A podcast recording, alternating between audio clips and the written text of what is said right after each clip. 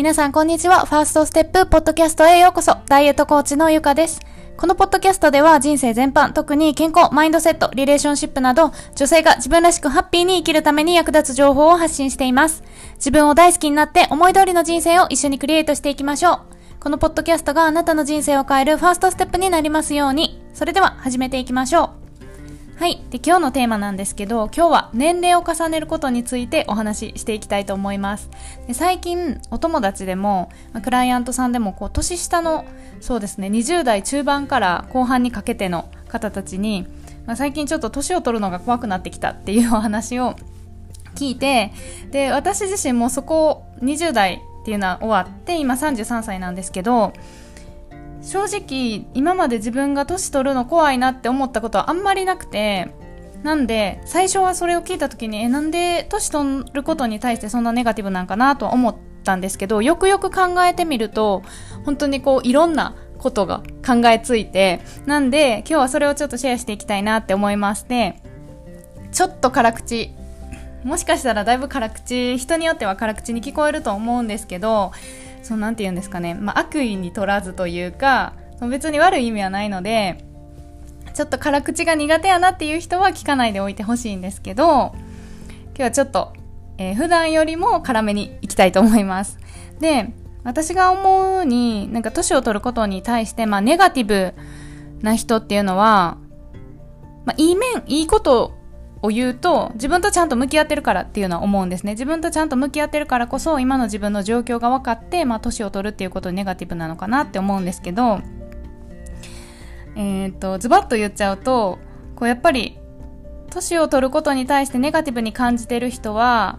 その実際どうであれ主観的に自分が思ってるのはただ年を取ってるだけなのかなっていう。そうその人自身が主観的に思ってるってことですね。なんか私ってただ年を取ってるだけなのかな成熟していないのかなっていうふうに思うからこそ年を取ることに対してネガティブなんじゃないかなって思うんですね。その事実はどうあれ。でプラスちょっと日々の充実感がないっていうのとあとこれは特に日本の女性に多いと思うんですけど若さに価値を見出してる人。こうやっぱりその事実として子供を産める年齢っていうのは限られてるじゃないですか。なのでどうしてもこう社会の風潮っていうか若い女の人の方が価値があるように見せてるっていうか、まあそういう風潮があるじゃないですか、どうしてもまだ日本は。なんで、やっぱりこう、そういうのを植え付けられて洗脳されてると、やっぱ若さに価値を見出してしまう無意識にでもっていう女性が多いのかなっていうふうに思います。なんで多分、その年を取ることに対してネガティブな人はこのどれかに当てはまってるんじゃないかなっていうふうに思うんですけど、でもそれは全然悪いことじゃなくて、別にそれがあって、年を取ることにネガティブで、それでいいっていう方は全然いいと思うんですね。ただ、えっと、どんな人でも平等に年って取るじゃないですか。で、そこで、年取んの嫌やなとか、年取んの怖いなって思ってると、こう人生楽しくないというか年取ったら取るなりにいいことってめっちゃあんのになって思うので、まあ、そこをお話ししていきたいなっていうふうに思います。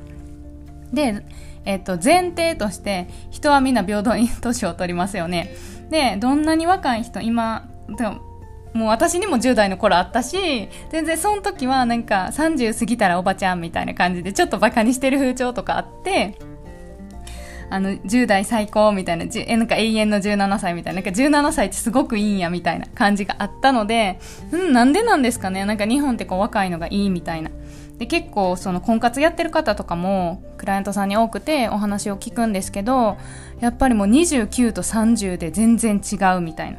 こう相手選べる相手も全然変わってくるし、もうすごい心折れてるっていう方がいて、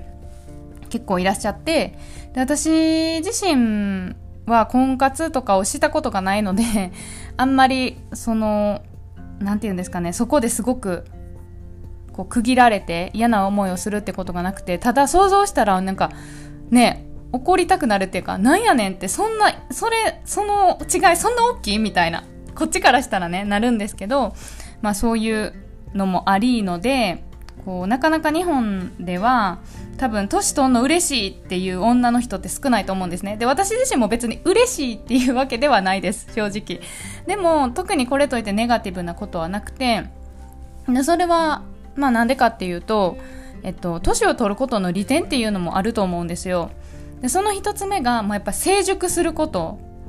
なんか精神がすごく成熟するなっていうのをすごく感じてて。でより柔軟になって許容できる範囲が広がるですね。個人的にはそういう風に思ってて昔はなんかもうこれ無理これ無理こういう人嫌。すごいそういうのがあってめちゃくちゃ頭固くてこの考え方がもう唯一正しいみたいな結構頑固なタイプやったんですけど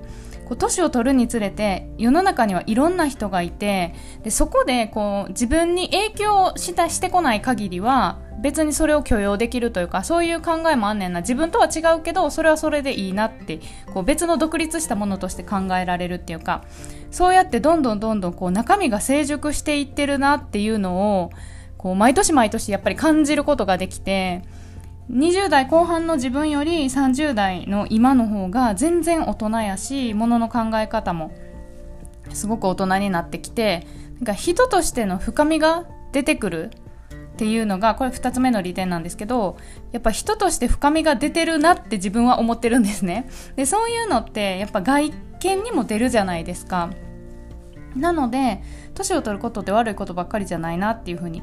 思うんですね。でプラスやっぱ経験値が上がってくるじゃないですか。いろんな経験をすると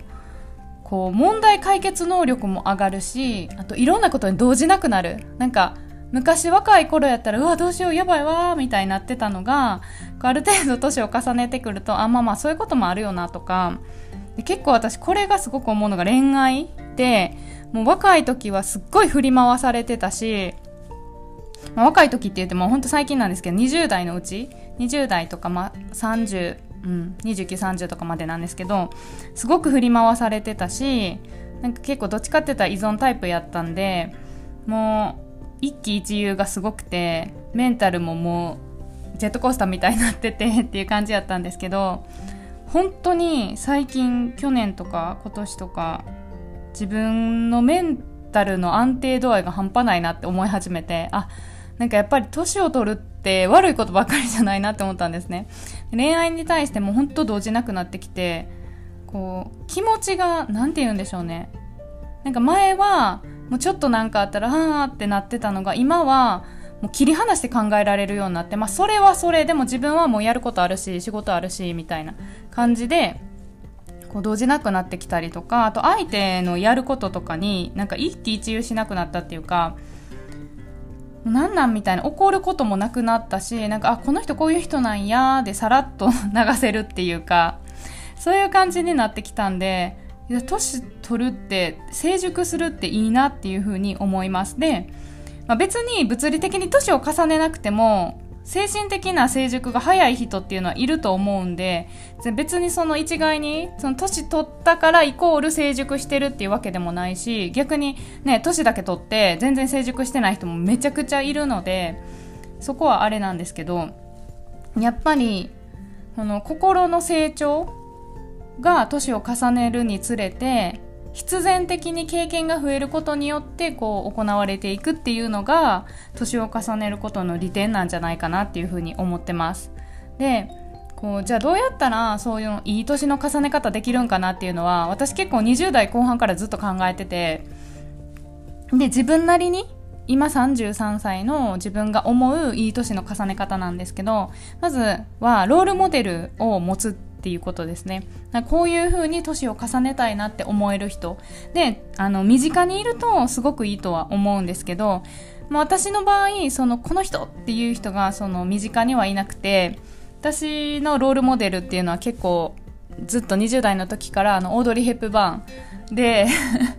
もう彼女の生き方とかなんか全てが本当に大好きで本読んだりとか写真集買ったりとかするぐらい好きなんですけど、まあ、オードリー・ヘップバーンとかあと日本やとあのアンミカさんとか吉永小百合さんとかこうすごくこうなんかいいエネルギーで生きてはるなみたいな何も知らないんですけどね。ただなんか画面上から受ける雰囲気がすごくポジティブで大人の上品さがあって色気があってみたいな。なんかこういう年の取り方したいなっていう。方がまあ何人かいて、まあ、そういう方をこう常々目標として自分がどうなりたいのかっていうのを考えながら年を重ねていく。っていうのとあと本をたくさん読むことっていうのもすごく大事やなって思っててで私も大体平均月に2冊ぐらいは読んでるかなと思います。最高最高っていうか多い時はほんと5冊とか読むんですけど忙しいとどうしてもあのたくさん読めないんで2冊ぐらいになっちゃうんですけど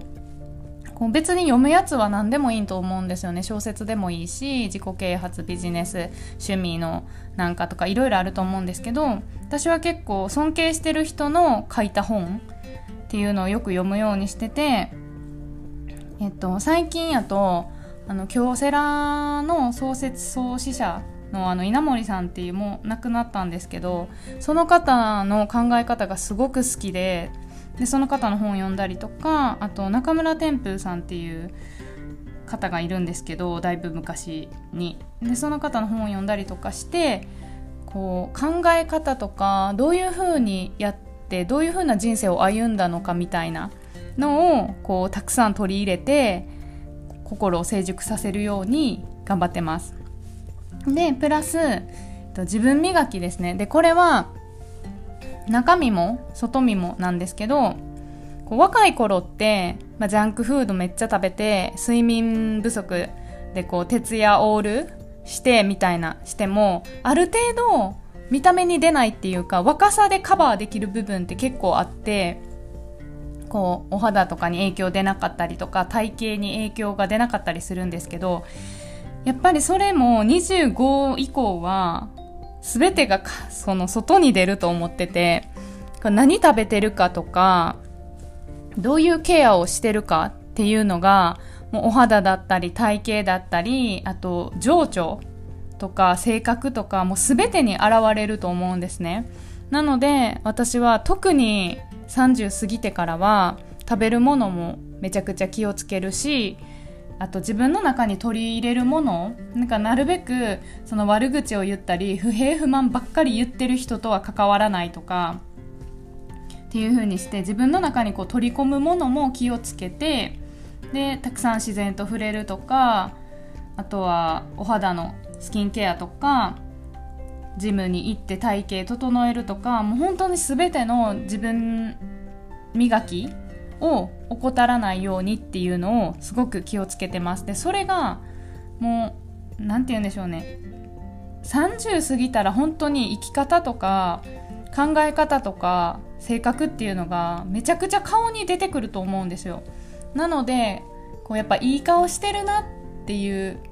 風になりたいじゃないですか。ってなるとやっぱりこう心の問題がすごく大事やし食べてるものとかこう取り入れる言葉とか全部関わってくると思うのでその自分磨きっていうのを怠らないようにして常にあこの人いい生き方してんねんなって幸せなんやなってこう思ってもらえるようにっていうかそういうなんてにじみ出るものってあるじゃないですか。なんかそれをこう出せる 出せるように頑張ってるわけではないんですけど、まあ、そういう風にしてこう自分磨きを怠らずに外見に全て出てくると思ってこう過ごすようにしてます。はい、なんでえっと、私はよくねあの33でしかも結婚してないからなんかまあ言い方は悪いんですけどえそれでこうどうやってこう幸せなんですかみたいな聞かれることあるんですよ。そんな直球には聞かれないですよ。でもそういう意味やなっていう風な。なんで33で独身でなんかそのね幸せそうやからえなんでみたいな。なんか33で独身やったらやまへんのみたいな多分思う人もいると思うんですね。で特にやっぱり日本とかまあ日本だけじゃないかな。やっぱ30までに結婚みたいなあるじゃないですか。私もあったんですよ。30までに結婚したいなみたいな。であったからめっちゃわかるんですけど私はもう全然そこは今は本当なんとも思ってなくて、もうこれね、言ったら強がってるやろって言われそうなんですけど、ほんまになんとも思ってなくて、それはもういろいろね、思うことがあるからなんですけど、ここであの、喋りすぎると長くなっちゃうんで言わないんですけど、ほんまにその外の、うん、外的要因っていうんですかね。その仕事とか、まあ、恋愛とかパートナーとかあとは何でしょう子供いるいないとかなんか、うん、他に何かあるかな。お金あるないとか、まあ、いろんなことがそれがたあの確かにプラスになってそれがあるから幸せっていう風になるのもそうなんですけどじゃあそれがなかったら幸せじゃないんかって言われたら全然そんなことないんですよ。それが全部なかったとしても自分の心がこう整って心が成長していっていい年の重ね方をすれば全然幸せなんですよ。なので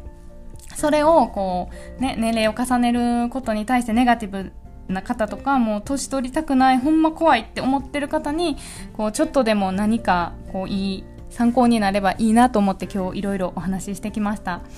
はいどうだったでしょうか？なんかこれを聞いてちょっとでもあこういい年の取り方ってあるんやなみたいな年取ることって悪いことばっかりじゃないんやなっていう風に思ってもらえると嬉しいです。それでは今日も聞いてくださってありがとうございました。また次のエピソードでお会いしましょう。